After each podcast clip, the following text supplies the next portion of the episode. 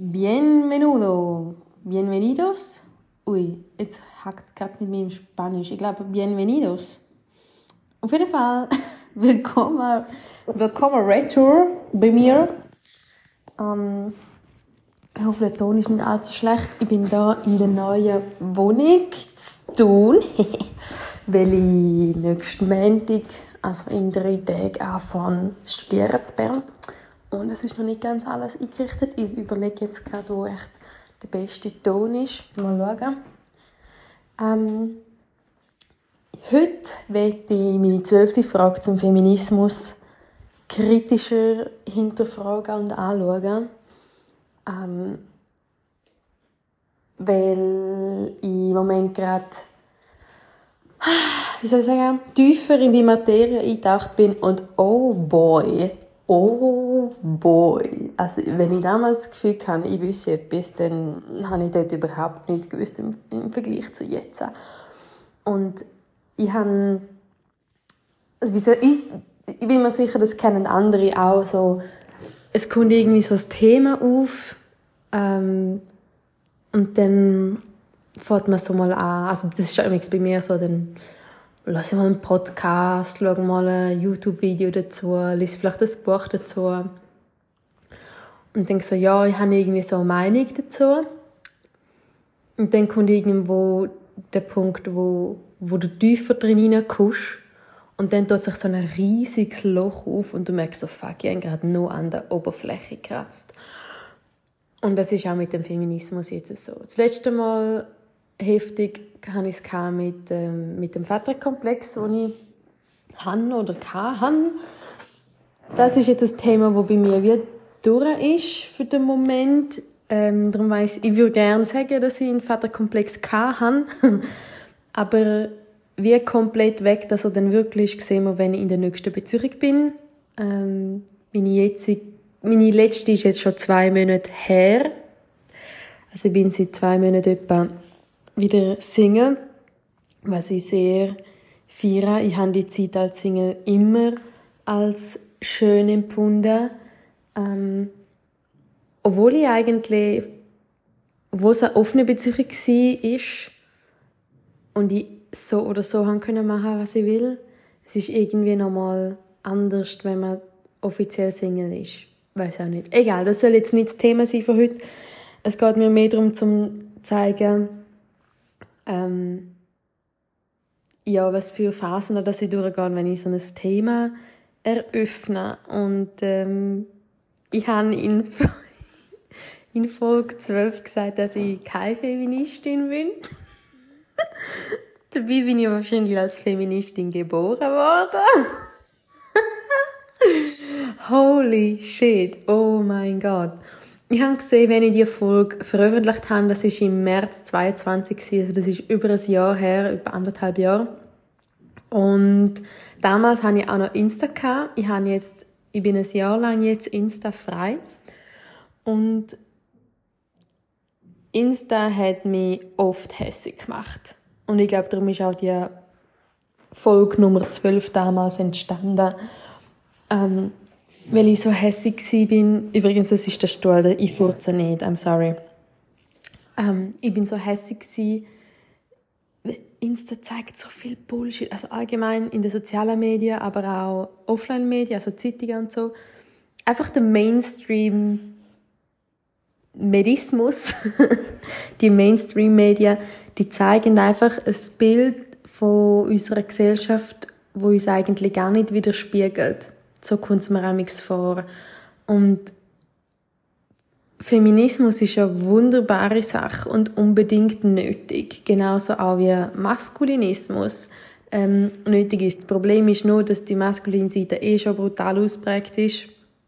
Siehe Patriarchat und wir darum jetzt ein bisschen, you know, weibliche Influenz brauchen.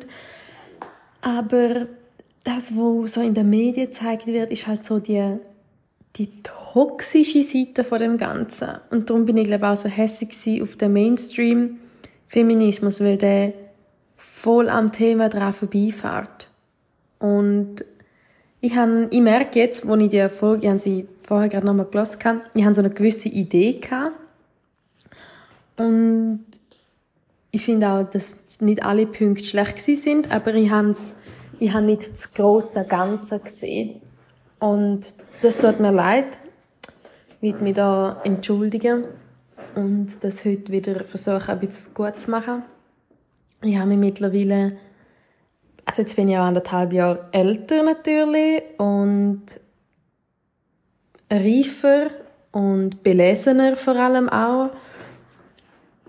Und ich sehe das halt mittlerweile ein bisschen, mm, ich würde jetzt mal sagen, differenzierter. Es gibt ein Buch, das ich an dieser Stelle empfehlen möchte, das ist «Das Ende der Ehe» von der Emilia Roig ist es geschrieben, mit G am Schluss. Ich kann das dann auch gerne in die Infobox schreiben. Und es ist mega krass, wie fest mir das auf den Kopf stellt und wie ich die Welt gesehen habe. Ähm, und es ist wie, ich merke, dass das wieder so ein großes Thema in meinem Leben ist, wo mich, wo mich begleitet für länger, weil es sich genau anfühlt wie mit meinen anderen großen Themen auch. Also zum Beispiel mein, mein Vaterkomplex, das erste Mal, wo ich, also ich habe, wie soll ich sagen, ich habe meinen Vater lang nicht gern gehabt und dann im, wann ist es im 19, 2019, bin ich für ein halbes Jahr in Costa Rica gewesen, und dort habe ich das erste Mal in meinem Leben, ich hatte Heulkrämpfe fast eine Woche lang, jeden Tag, äh, weil ich gemerkt habe, fuck, es ist nicht so, dass ich meinen Vater hasse, ich vermisse ihn eigentlich. Ich habe meinen Vater das Leben lang vermisst, weil er nicht da war. Und das Krasse ist, er ist da physisch, aber emotional eben nicht. Und dann ist also die Station von, boah, ich bin unglaublich traurig, unglaublich himmeltraurig und ich fühle mich als Opfer. Und dann irgendwann wandelt es um zu Wut, weil er hätte ja können anders sein, er hätte es können besser machen, er hätte sich selber können reflektieren und dann wäre er auch für mich da gewesen. Und dann irgendwann ist, ist die Wut durch und ich merke so, hey, der Mensch hat alles gemacht, was er hätte können, das ist okay, ich bin dankbar, dass ich das bereits so früh erkannt habe und jetzt eben auch meine Beziehungen, meine künftigen Beziehungen viel bewusster gestalten kann und ich jetzt eben auch sagen kann, was ich will und was ich nicht will und ich renne nicht an einem unterbewussten Muster noch, dass ich Daddy's Little Girl will sein, was genau so war. und wohl bemerkt, das ist jetzt vier Jahre her. Also erst jetzt, nachdem die Beziehung, die ich jetzt hatte, die letzte ins Bruch gegangen ist, von, von mir aus, ähm, weil ich erkannt habe, dass ich mit dem Partner nie das kann haben, was ich mir eigentlich wünsche. Und das ist emotionale Nähe. Und das ist voll okay, weil auch er, er kann wie, ich sage jetzt mal, nichts dafür, weil er in seiner eigenen in seiner Welt aufgewachsen ist mit seinen Eltern, die ihm gewisse Sachen mitgegeben haben und andere eben nicht. Das Wichtige ist nur, dass ich das für mich sehe. Weil dann kann ich eben eine Entscheidung treffen. Ich könnte auch sagen, hey, das ist mir nicht so wichtig, weil wir haben eine gute Beziehung gehabt ähm, und wir haben es auch jetzt noch gut. Aber ich habe für mich entschieden, hey, nein, das ist so ein, ein wichtiger Wert für mich, dass ich die die tiefen Gespräche kann haben, dass ich die emotionale Nähe kann spüren.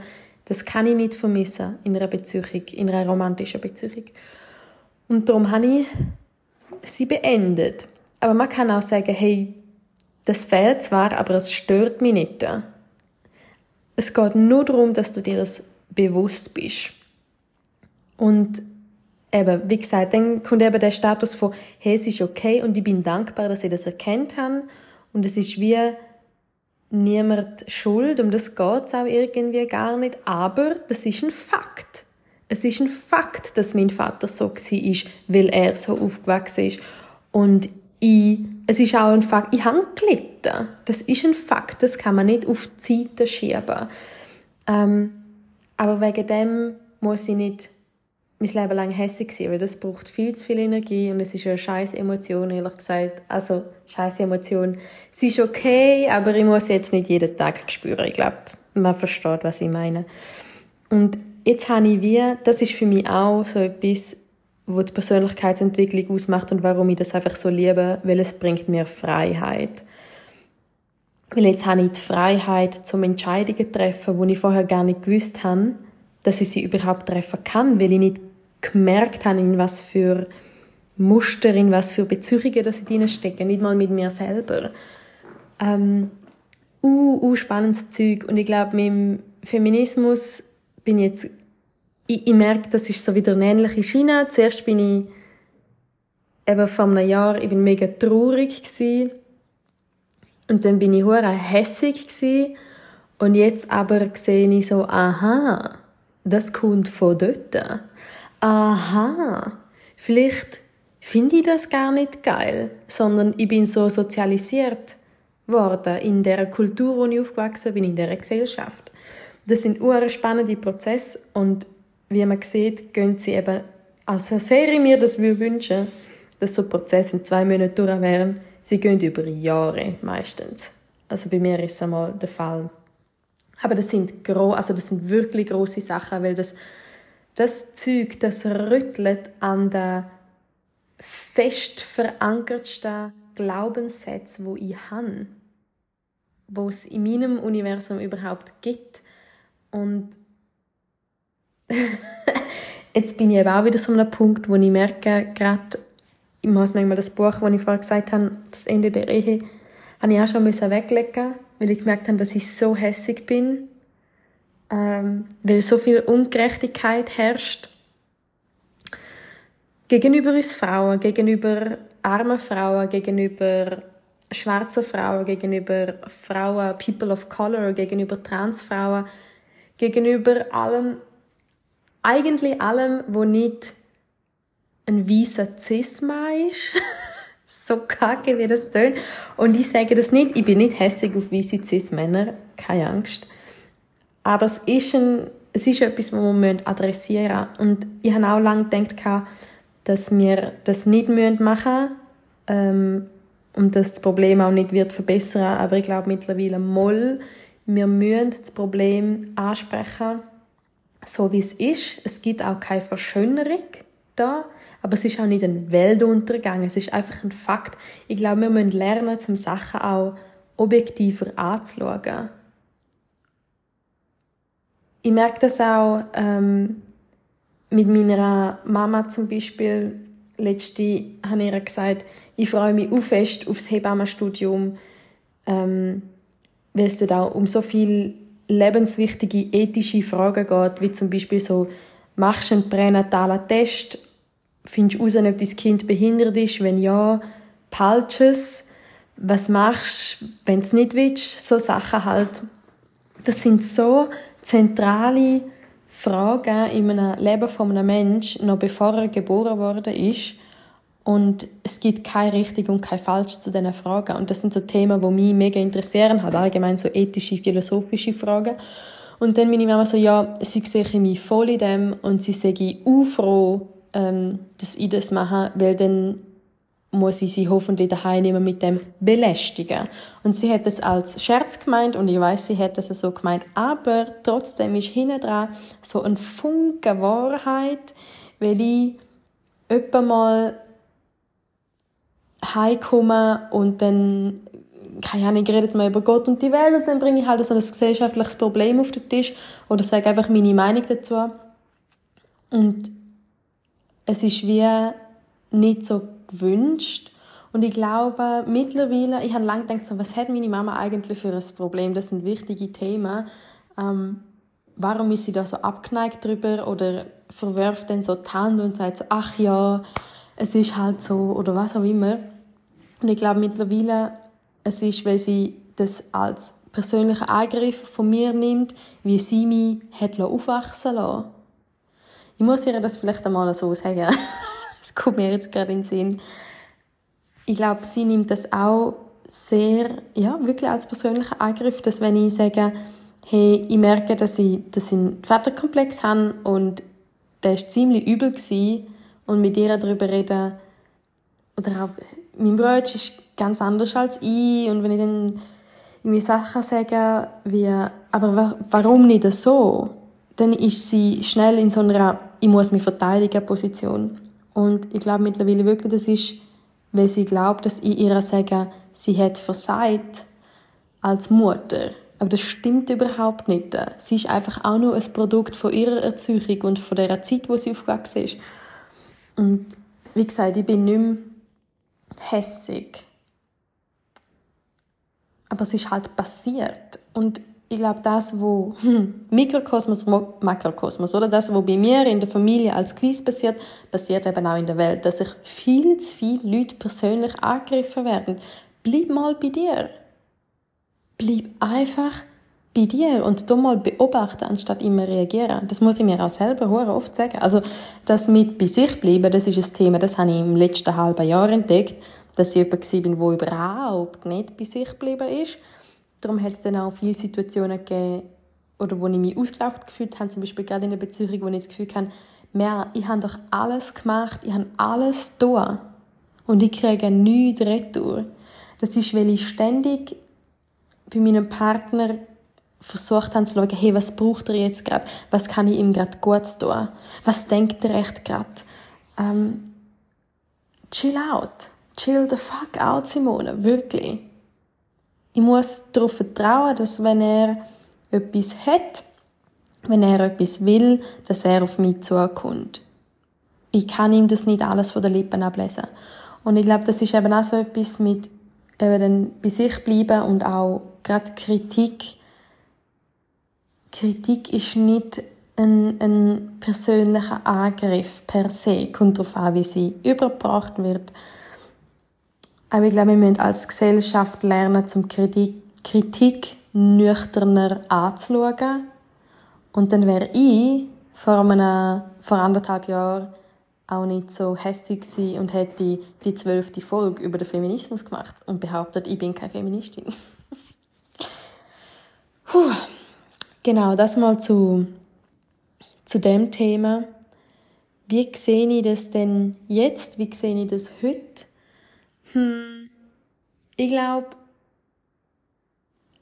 es ist so viel in meinem Kopf, was ums Thema Feminismus und ähm, Geschlechtsidentität rum äh, umfliegt. Ich kann es noch gar nicht so in Wörter fassen, aber ich glaube, die Erfolg da ist gerade so der erste Schritt für mich, damit ich meine Gedanken ordnen kann. Ähm, ja, ich glaube, ich muss es heute einfach mal bei dem lassen und hoffe, oh, ich hoffe, dass es nicht allzu verwirrend war und ich nicht zu kreuz quer geredet habe und dass es irgendwie doch einen roten Faden gegeben hat durch die Folge. Vielleicht sollte ich mal anfangen, Sachen aufschreiben. Aber das mache ich halt nicht so gern. Mal gucken. Ja, ich schreibe noch die Liste ein von den Büchern, von ein paar Büchern. Ich habe Nein, weißt du was? Ich tue nur das rein, was ich selber gelesen habe. Das macht Sinn. Der Rest kommt dann noch. Okay, also, sind gespannt aufs Update zum Thema Feminismus. Sobald ich meine Gedanken geordnet habe, kann ich auch sagen, wie ich mich fühle. Im Moment bin ich einfach fucking hässig, fucking hässig, wirklich, richtig übelst hässig auf alles, wo meinen Vorfahrerinnen passiert ist, alles, wo, wo jetzt noch passiert und dass wir, oh, vielleicht kann ich gleich noch etwas sagen. Ich glaube, wir Frauen müssen aufhören, uns mit dem Minimum zufrieden zu geben, wo Männer uns geben. Ähm, und dass es darum geht, dass Frauen oder alle die, die sich als Frau identifizieren, Selbstermächtigung erlangen und für sich selber endlich einstehen. Und zwar auf eine nüchterne, objektive Art. Ich weiss, es ist nicht immer möglich, aber ich bin fest davon überzeugt, dass wir das besser machen als die männliche Anteil der Gesellschaft die letzten 100 oder 1000 Jahre mit viel Krieg und Aggression, das haben wir gar nicht nötig. Wir schaffen das auch anders, bin ich fest davon überzeugt. Puh, Okay, Schlusswort zu dem heutigen Freitag. Bye bye.